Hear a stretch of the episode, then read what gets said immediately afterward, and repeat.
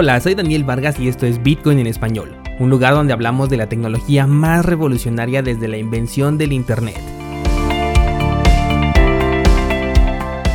¿Crees que estoy exagerando? Ponte cómodo y déjame ser tu guía en un camino sin retorno, el camino a la descentralización.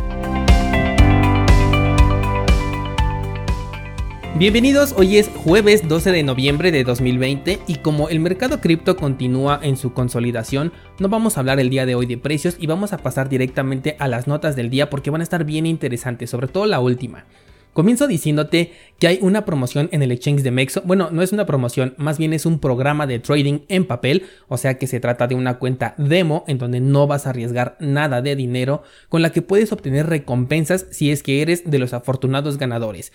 Puedes ganar por el número de operaciones realizadas o bien por las ganancias obtenidas. Todo esto es con dinero ficticio, no tienes ni siquiera que depositar nada en tu cuenta para participar. El evento comenzó ayer y va a estar disponible hasta el 24 de noviembre por si quieres participar y al mismo tiempo practicar tus habilidades de trading.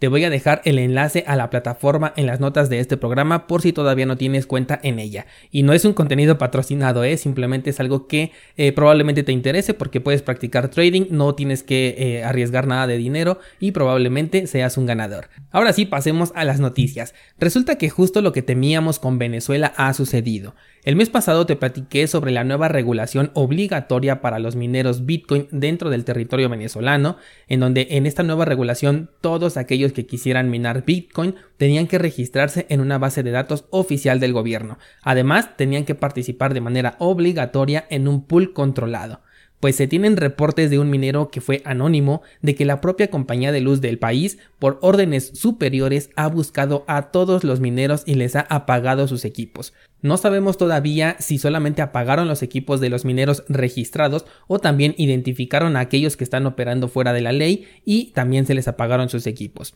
Se tiene eh, ya agendada una reunión para platicar sobre el sistema de conectividad a la red eléctrica, así como también el incentivo que van a tener que pagar estos mineros. Y bueno, de ahí yo creo que ya se va a decidir eh, cuándo pueden encender nuevamente sus mineros. Fíjate, eh, se supone que Bitcoin es un entorno descentralizado y aquí en este caso Venezuela lo está centralizando porque lo está controlando a través de la energía eléctrica. La reunión está programada para el día 12 de noviembre y le voy a dar un seguimiento, por supuesto, a esta nota para saber cuál fue el desafortunado acuerdo. Y lo digo de esta manera porque con la acción que ya eh, se hizo de por medio y siendo Venezuela, dudo mucho que los mineros se vayan a ver beneficiados de alguna forma. Adicional a esto, a principios de mes también te hablé sobre una nueva plataforma para intercambiar criptomonedas aquí en Venezuela, bueno, allá en Venezuela, un exchange propuesto directamente por el Estado venezolano pues apenas un par de semanas después de su lanzamiento ya se cuentan con múltiples quejas e irregularidades. Lo que me parece curioso es que se trata de retiros a las cuentas bancarias de los usuarios. Digo curioso porque cuando comencé a leer la nota pensé que se iba a tratar de criptomonedas que no dejaban sacar del exchange, pero no, es dinero fiat el que ha sido enviado a las cuentas bancarias de los usuarios, producto de transacciones que se han hecho con Petro, la criptomoneda nacional bolivariana, y que no han caído en las cuentas de los beneficiarios. Varios casos se pueden observar en la cuenta de atención a clientes de este servicio a través de Twitter y muchas quejas por parte de los usuarios, quienes además están confirmando que el servicio de soporte no les está brindando ninguna atención, solamente los deja en visto y tampoco la atención vía telefónica es efectiva. Como te conté cuando hablamos de este exchange, mientras permitiera acceder a criptomonedas y pudieras retirarlas, me parecía una alternativa al menos a considerar, porque una vez que tienes tu dinero en cripto ya no hay límites para ti. La cosa es que con esta experiencia a tan corto tiempo de haber sido lanzada, las esperanzas decaen con este servicio e incluso se vuelve un riesgo utilizarlo. Aparentemente las transacciones que no han llegado a los usuarios a través de dinero fiat son aquellas que incluyen un saldo bastante alto en términos eh, venezolanos y algunos han sugerido que los retiros se liberan conforme van teniendo balance disponible, lo cual es muy preocupante porque es justamente lo que hacen las estafas piramidales cripto antes de desaparecer. Me sorprende mucho porque estamos hablando de dinero fiat, dinero que pueden imprimir de manera ilimitada. En conclusión con el tema de la minería, yo sugeriría que mejor aprovecharan servicios en la nube, pero también con una previa investigación. Tienes cursos bitcoin.com diagonal bitcoin para esto, porque estos no pueden ser controlados como en este caso eh, lo que están haciendo con, con, los mineros venezolanos. Claro, también hay que tomar en consideración que las ganancias van a ser más por el lado de la privacidad que por la cantidad de bitcoins que vas a recibir. No se va a comparar con un servicio de minería física. En el curso de cómo utilizar Bitcoin de forma descentralizada te explico a detalle a qué se refiere esto. Y por el lado de el exchange, la mejor opción continúa siendo HODL HODL para poder intercambiar, pero no olvides que también puedes vender productos o servicios en línea y cobrar directamente con criptomonedas. Sería una entrada directa que también ya no tendría ningún control porque ya la tienes en criptomonedas. Pasando a una nota rápida y dándole seguimiento al hackeo de KuCoin que te comenté en este espacio, el CEO ha declarado que ya se logró recuperar el 84% de las criptomonedas robadas. Recordemos que la totalidad robada en dólares fue de 280 millones en diferentes criptos. Algunas de ellas se decían descentralizadas y fueron los mismos proyectos quienes las bloquearon después de saber que habían sido robadas de este exchange, dejando por supuesto muy claro que podrían ser cualquier cosa menos descentralizadas. El exchange reabrió las operaciones con 176 de sus 230 activos y dice que pronto va a comunicar la forma en la que van a entregar los reembolsos a los usuarios que fueron afectados. Ahora sí, vamos a platicar sobre Ethereum. Primero sobre la poca adopción que hay por el contrato para lanzar Ethereum 2.0, y es que veo bastante confusión por parte de los inversionistas como en todo aquello que rodea a Ethereum. Por un lado, tal como ayer te platicaba, la adopción está siendo bastante lenta. Esto porque ven poco rentable al protocolo y más tomando en cuenta que no se podrán tocar esos fondos durante por lo menos un año en el mejor de los casos.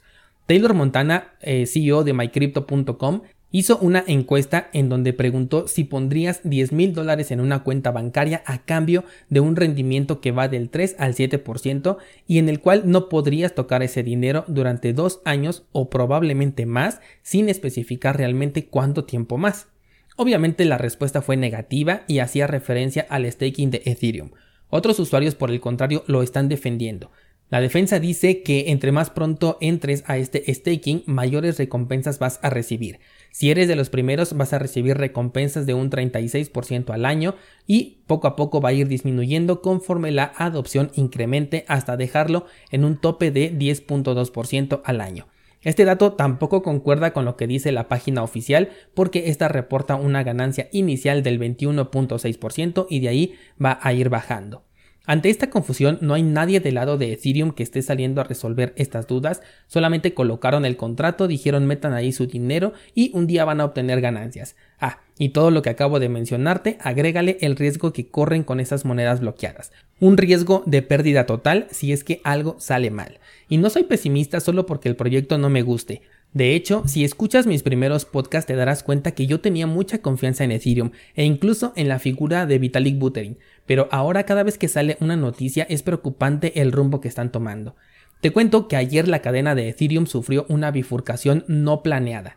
Así es, se crearon dos cadenas de Ethereum, y esto fue por un error que es tan grande que se puede comparar con aquel error que dio origen a la primera bifurcación de Ethereum, el famoso DAO donde se perdieron millones en un contrato inteligente. Algunos lo han reportado como un bug, o sea, un error en el código, otros lo han reportado como una actualización al código que no se hizo de manera efectiva. El punto es que hubo una alteración en el código, lo cual afectó al principal cliente de Ethereum que es Infura. Y esto terminó en una serie de problemas en cadena. Y aquí quiero que recuerdes cuando me refiero a DeFi como un Jenga en donde con una sola pieza que se caiga podría derrumbar a todo el ecosistema en general. Y ahorita te vas a dar cuenta de por qué te estoy diciendo esto. El error fue reportado y de inicio provocó que se suspendieran los depósitos y retiros en diferentes exchanges, por ejemplo Huobi, en Binance a pesar de que ellos corren un nodo propio de Ethereum también bloquearon depósitos y retiros por un momento, Crypto.com también se vio afectado y algunos otros exchanges de menor renombre. Luego, en cascada tuvieron problemas múltiples proyectos ERC20. ¿Te acuerdas que tomé la decisión de abandonar por completo todos los tokens ERC20 y no invertir en ninguno? Tendría que ver una muy buena oportunidad para meterme en alguno. Pero es justo esto lo que me preocupa y la razón por la que no quiero invertir en ninguno de estos tokens. Si Ethereum falla, lo cual sin duda alguna va a suceder otra vez, anota esto porque estoy seguro de que va a suceder de nuevo, entonces todos los tokens ERC20 se ven afectados. Pero eso no es todo. Infura es un actor que prácticamente domina el consenso de Ethereum y sirve como base para exchanges, servicios, proyectos, etc. Por lo que servicios como Metamask también se vieron afectados, Uniswap, Compound, Maker, Coinbase y muchos otros. Todos se vieron afectados por esta simple línea de código si es que se trató de un error o por esta actualización no hecha en tiempo informa. ¿Te das cuenta a lo que me refiero con lo de Jenga? Si algo le pasa al código, esto afecta al cliente, que además es un actor gigantesco, ahorita vamos a hablar de él. A su vez afecta a los tokens ERC20, a los exchanges, a los servicios, a DeFi. Todo se desmorona en un abrir y cerrar de ojos por culpa de una sola cosa.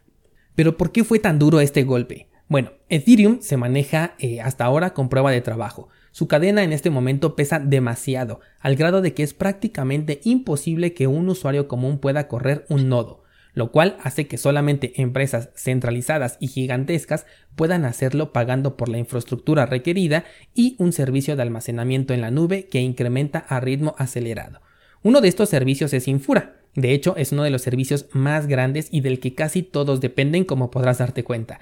Por eso es que afectó a tantos actores del ecosistema, porque en lugar de que ellos corran su propio nodo, se confían y se cuelgan de Infura, dejándolo como un único punto de fallo. Y cuando hablamos de un único punto de fallo, podemos hablar de centralización. Hay otro actor importante aparte de Infura que se llama Parity, y si no lo recuerdas, es el que hace un par de meses también se cayó. Esto por culpa de una actualización liberada fuera de tiempo y que provocó que toda la cadena se perdiera y tuvieran que resincronizar desde cero sus nodos. Dos actores dominan y controlan lo que sucede con la red de Ethereum. Los dos han fallado y los dos lo van a volver a hacer. Nadie está corriendo un nodo de Ethereum, no existe un consenso, no existe descentralización en Ethereum. No son resistentes a un ataque porque son solamente dos los más grandes y si algo les pasa ya vimos los resultados. Esta bifurcación que se dio es lo que debería de suceder cuando se sufre de un ataque.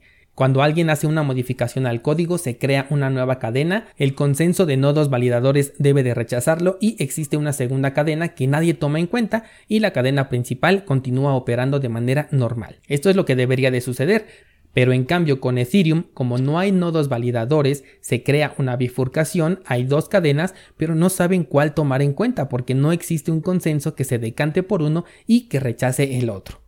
Esto es más responsabilidad de Ethereum y de sus desarrolladores que de Infura.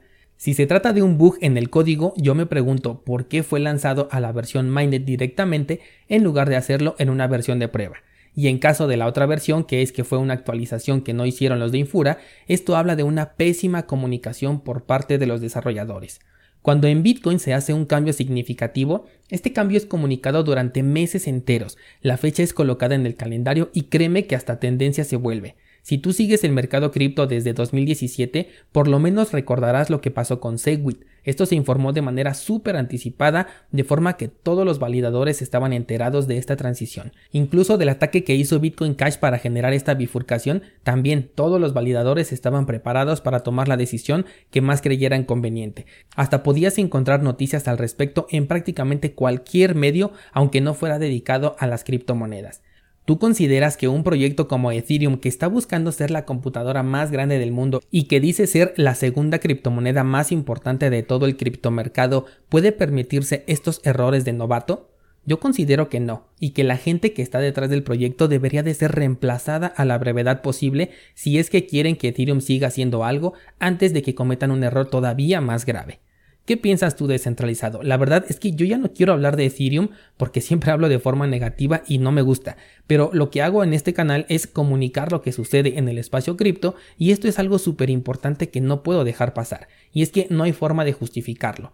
De hecho, al rato quiero ver el contenido al respecto de personajes que son fans de Ethereum y te sugiero que tú también busques este contenido. En primera, para tener un contexto más grande, no te quedes nada más con lo que yo digo, puede ser que esté equivocado. Y en segunda, porque quiero saber cómo van a justificar este fallo y cuál es la base de su confianza para Ethereum 2.0 si es que algún día lo vemos. Déjame tus comentarios, cuéntame también qué fue lo que encontraste en diferentes canales y mañana seguimos platicando.